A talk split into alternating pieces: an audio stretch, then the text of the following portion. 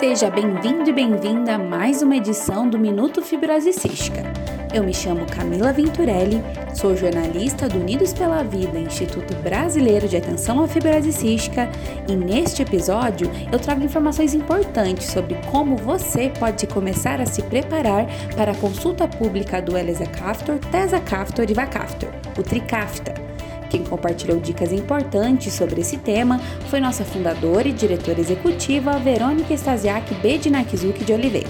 A primeira reunião aonde foi recomendada desfavoravelmente, né, a incorporação do Tricafta no SUS foi no dia 29 de março. Então, até o momento, a gente ainda não tem a consulta pública aberta. Quando ela for aberta, vai ficar aberta por 20 dias. Mas o que é que você pode ir fazendo desde já? Vá preparando a sua contribuição, o seu relato, especialmente se você já faz uso do medicamento. Então, já começa a escrever num documento ali no seu computador, falando sobre como eram antes da medicação, como é agora, o que, que melhorou, quais seus sintomas gástricos melhoraram, respiratórios, internações, infecções, etc. É super importante importante esse seu relato para demonstrar essas evidências de melhora mesmo. Então já vai preparando o seu material, a sua contribuição para a consulta pública. Alguns pontos importantes. Primeiro, não vai ser uma votação, não importa a quantidade, importa a qualidade daquilo que vai ser dito no formulário. Segundo, o formulário mudou. Então vai ter um campo lá que é para você falar se você já faz uso da medicação e quais os efeitos positivos que você já sentiu, que ele tem 300 caracteres. Então, caso você escreva mais do que 300 caracteres,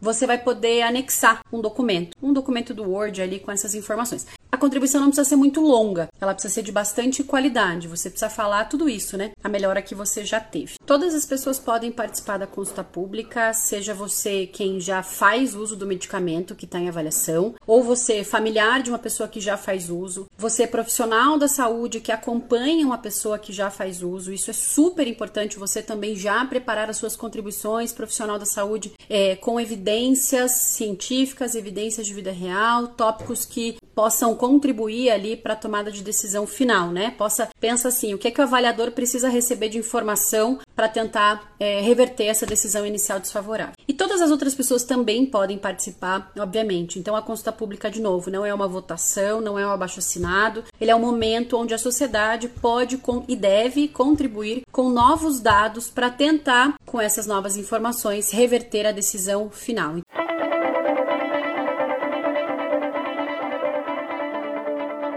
Caso você também tenha alguma dúvida sobre a consulta pública do Tricafta, basta enviá-la para o e-mail contato unidospelavida.org.br ou para o nosso WhatsApp DD 41 996369493. O nosso time está sempre à disposição para te ajudar. E você também pode fortalecer os projetos que realizamos aqui no Unidos pela Vida. Basta acessar unidospelavida.org.br/doe e escolher a melhor forma de ajudar. Agradeço sua audiência até aqui e te espero em nosso próximo episódio. Até lá!